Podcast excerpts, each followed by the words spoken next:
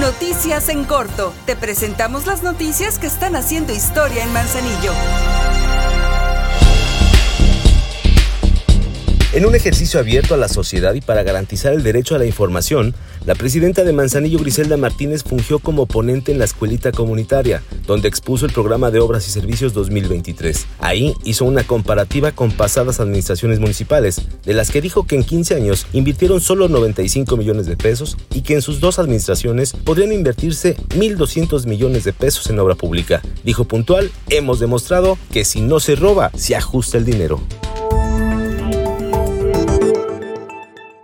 Este mes, en apoyo a tu economía familiar, ofrecemos 100% de descuento en multas y recargos por pago tardío del impuesto predial, transmisiones patrimoniales, limpieza de lotes en el cementerio municipal y en recargos por multas de tránsito. Por amor a Manzanillo, seguimos haciendo historia.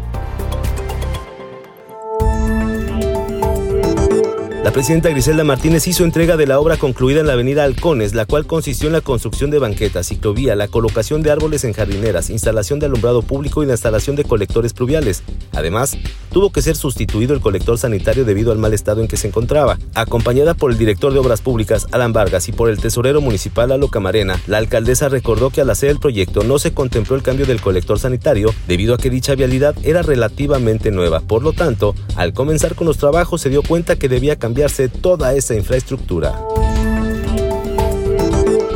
El Cabildo de Manzanillo aprobó de manera unánime la iniciativa que presentó la presidenta Griselda Martínez para la condonación del 100% de multas y recargos generados por la falta de pago oportuno de los servicios por consumo de agua potable, drenaje y alcantarillado de Manzanillo durante el periodo del 1 de junio al 31 de agosto del presente ejercicio a los usuarios del servicio doméstico, comercial, industriales y mixtos que realicen pagos de adeudos correspondientes al ejercicio fiscal 2023 y anteriores. Tal iniciativa, encaminada a favorecer la economía familiar, será presentada al Congreso del Estado para que analice y apruebe en su caso.